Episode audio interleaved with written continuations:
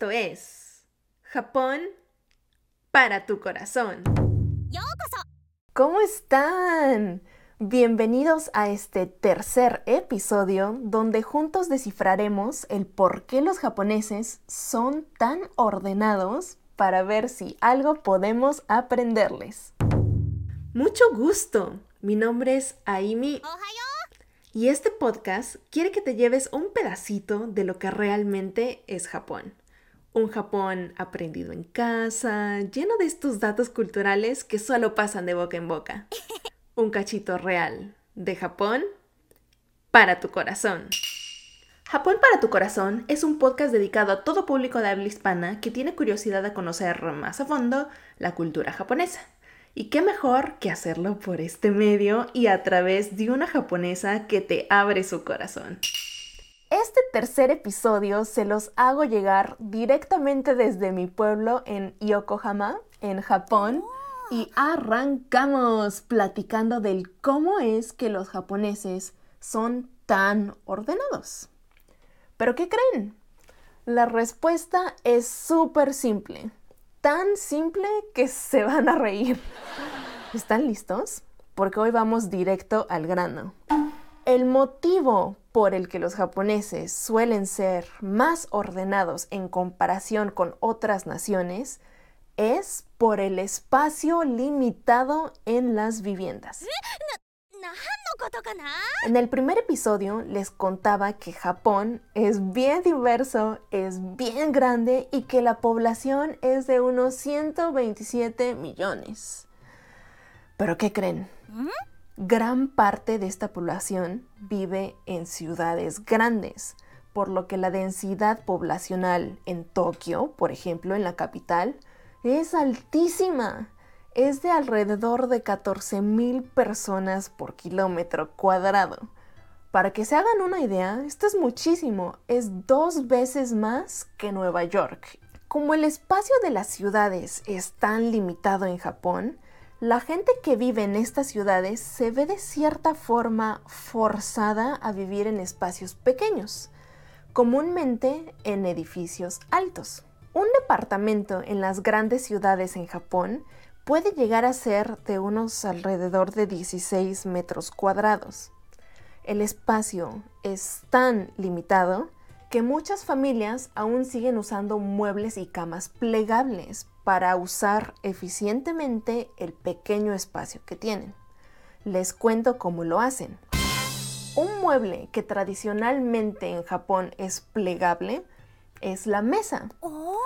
La mesa no siempre está puesta y lista para usarse, sino que está dobladita y está guardadita.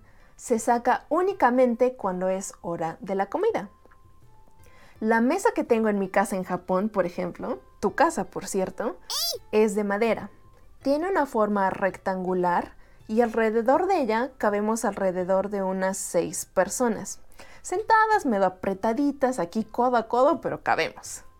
Hasta aquí la descripción es como de cualquier mesa, pero lo que hace diferente a una de estas mesas en Japón en comparación con una que podrías tener tú en casa es que muchas de estas mesas en Japón siguen siendo bajitas, como para comer al ras del suelo, y son plegables, es decir, les puedes doblar las patitas. Las cuatro patitas de la mesa se doblan hacia el centro, y dejan únicamente la tablita. La tablita lista para que la transportes y la puedas guardar. Además, como los japoneses suelen comer al ras del suelo tradicionalmente, estas patitas son solo de unos 40 centímetros de largo, 45, 50 inclusive, pero son bajitas para que puedas comer al ras del suelo. Así que son bien fáciles de plegar. Una vez que terminas de usar la mesa, le pasas el trapito, le doblas las patitas hacia el centro, la guardas o la pones en el lugar que tú hayas asignado y listo. Ya tienes todo ese espacio abierto y disponible para que uses el espacio para otra cosa. El segundo objeto que en muchas casas japonesas sigue siendo plegable es la cama. Muchas casas japonesas se han occidentalizado poco a poco y cada vez es mucho más común ver camas en las casas y en los departamentos japoneses. Pero tradicionalmente los japoneses han dormido al ras del suelo, en una camita que se llama futon, también conocido como ofuton. El futon es como de una tercera parte del grueso de un colchón de cama que conocemos en Occidente. Son individuales, es decir, es de la superficie más o menos de una cama individual, quizás tantito más estrecho, ya sabes, los japoneses son más chiquitos. Y el rasgo más peculiar de este futon es que la puedes doblar, lo puedes enrollar y guardar en un mueble cuando tú no estás durmiendo. Quizás has visto cómo las personas que hacen yoga traen su mat de yoga enrolladito, hecho churrito pues hagan de cuenta que el oftón también lo puedes enrollar así. En mi familia no lo hacemos rollito, sino que comúnmente lo doblamos en cuatro, como origami. Formas de doblar un futón hay varias, pero los japoneses coinciden que cuando no estás durmiendo y tienes un futón en lugar de una cama, la puedes doblar y lo puedes guardar en un mueble para así liberar tantito el espacio de tu casa. Imagínate tu casa sin camas y sin mesas. Quedaría más amplio, ¿verdad? Les cuento lo de la mesa y lo de las camas plegables porque en este ir y venir de estar guardando y sacando los objetos grandes de la casa, trae como consecuencia que el japonés sea ordenado. Ahí te va el porqué. En mi casa en Japón, por ejemplo, para poder desayunar necesitamos ordenar. Primero tengo que salir de mi cama, doblar mi futón, cargarlo, guardarlo en el mueble, después sacar la mesa de donde está guardada, desdoblarla, limpiarla, poner la mesa para poder al fin cocinar y sentarnos a desayunar. La inversa pasa cuando vamos a dormir. Terminamos de cenar, retiramos todo de la mesa, le pasamos el trapito, doblamos la mesa, la cargamos, la guardamos, ordenamos todo lo que tenemos alrededor porque hay que sacar el futón del mueble, tender la cama y después poder dormir. Sí, en cierta forma los japoneses hacen su cama antes de dormir y no en las mañanas al despertarte, como quizás te enseñaron tus papás. Y es así como el tener un espacio limitado en la vivienda ha tenido como consecuencia que los japoneses tengan orden en sus casas. Es decir, el orden ha surgido como una necesidad de los japoneses. Pero ahí les va otro motivo. El segundo motivo por el que los japoneses se hacen ordenados es por el sistema de educación básica. ¿Se acuerdan que en el episodio pasado platicábamos acerca de la hora de la limpieza en las escuelas públicas primarias en Japón? Si no lo han escuchado, vayan directo a ese episodio terminando este porque está buenísimo. En ese episodio les cuento cómo me mandaron a limpiar los baños en Japón cuando estaba yo en la escuela. Pero bueno, ahí les va otra historia de mi primaria en Japón. Antes de la hora de la limpieza en Japón que les contaba el episodio pasado, las escuelas públicas primarias tienen la hora de la comida. Sí, el mediodía de las escuelas primarias en Japón está bien organizado y puntualmente dividido en tres partes. Primero está la hora de la comida. Después está la hora de la limpieza, como les contaba el episodio pasado.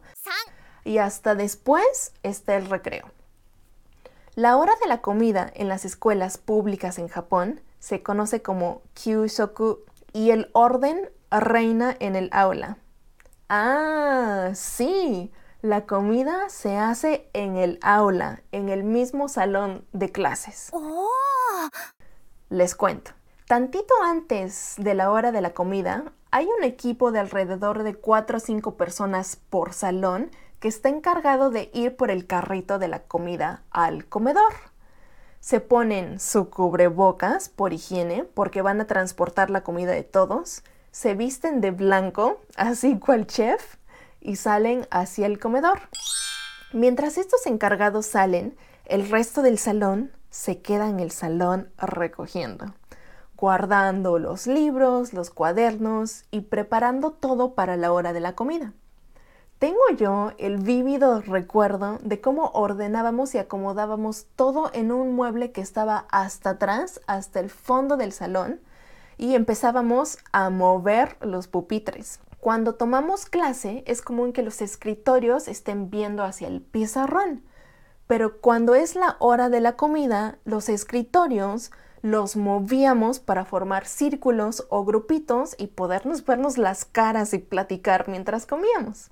Al terminar la movidera de cosas, la movidera de pupitres, nos formábamos con estos amigos uniformados de blanco que eran como ángeles caídos del cielo, se los juro, porque siempre traían comida riquísima. Nos daban nuestra charolita individual y en diferentes cuencos y platos nos iban sirviendo comida calientita, recién hechecita y lo mejor, planeada por nutriólogos. ¿Y qué crees? Como ya se lo esperaban, después de la hora de la comida, hay que ordenar. Cada quien está encargado de llevar su charola al carrito, apilar los cuencos y los platos para que sea más fácil para los encargados cuando regresen el carrito hacia el comedor. ¿Y qué creen que sucede después? La hora de la limpieza que les contaba el episodio pasado, señoras y señores, comadres y compadres. Así como les contaba que en casa ordenamos para poder comer, ordenamos después de comer, lo mismo pasa en la escuela. Ordenamos antes de comer y ordenamos después de comer. Y aunado a esto hay una hora para limpiar después de comer. Es decir, el ordenar y el limpiar son dos cosas diferentes para los japoneses y se les inculca desde pequeños de manera empírica cómo hacer esto. ¿Qué tal, eh? En resumen, los japoneses se hacen ordenados. Una, por necesidad. Y dos, por cómo está estructurado su sistema educativo. Pero como se pueden dar cuenta, no es cosa del otro mundo. Y de esta chiquiplática que estamos teniendo ustedes y yo, le podemos aprender un poquito a los japoneses. Yo les platicaba de los muebles plegables y del sistema educativo pero la realidad es que la magia del orden no está en el mueble y tampoco está en el sistema educativo, sino está en la disciplina de quien utiliza las cosas. Así como en las escuelas en Japón se ordena antes de comer y se ordena después de comer, así como en mi casa en Japón ordenamos para poder dormir y ordenamos después de dormir, lo único que hay que hacer es establecer un momento del día para ordenar. Y esto lo podemos hacer a la hora que mejor nos acomode. Pero recuerden, para construir nuevos hábitos es mucho más fácil construirlos sobre rutinas que ya tienes. Los japoneses ordenan en general una, antes y después de comer y dos, antes y después de dormir. Y personalmente considero que son buenas horas porque comemos sí o sí una o dos veces al día y todas las noches dormimos. Pero otros momentos del día que se me ocurre que podría funcionar es, por ejemplo, antes y después de bañarnos o antes y después de lavarnos los dientes. Es más, regálenme una fotito, no sean malitos la siguiente vez que ordenen su espacio. Ya sea que lo hagan antes de dormir o que lo hagan antes de comer o antes de lavarse los dientes. Recuerden que para eso tenemos nuestra cuenta pivote en Instagram para que compartamos ese tipo de cosas.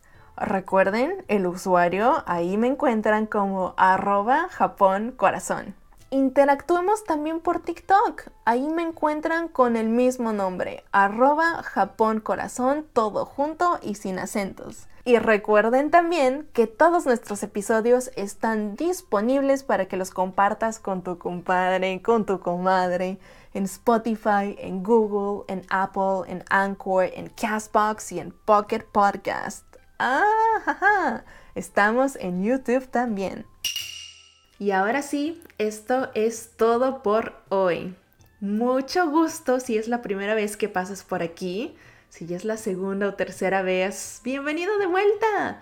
Mi nombre es Aimi y Japón para tu corazón es un podcast dedicado a todo público de habla hispana que tiene esta curiosidad de conocer más a fondo la cultura japonesa. Y qué mejor que hacerlo a través de este medio y con una comadre japonesa que te abre su corazón. Japón para tu corazón quiere que te lleves este pedacito de lo que realmente es Japón. Es un Japón aprendido en casa, lleno de estos datos culturales que solo pasan de boca en boca. Un cachito real de Japón para tu corazón. Ojalá les haya gustado, muchas gracias por escucharme hasta aquí. No se les olvide compartir con esa comadre, con ese compadre que le guste Japón. Y nos vemos en la siguiente.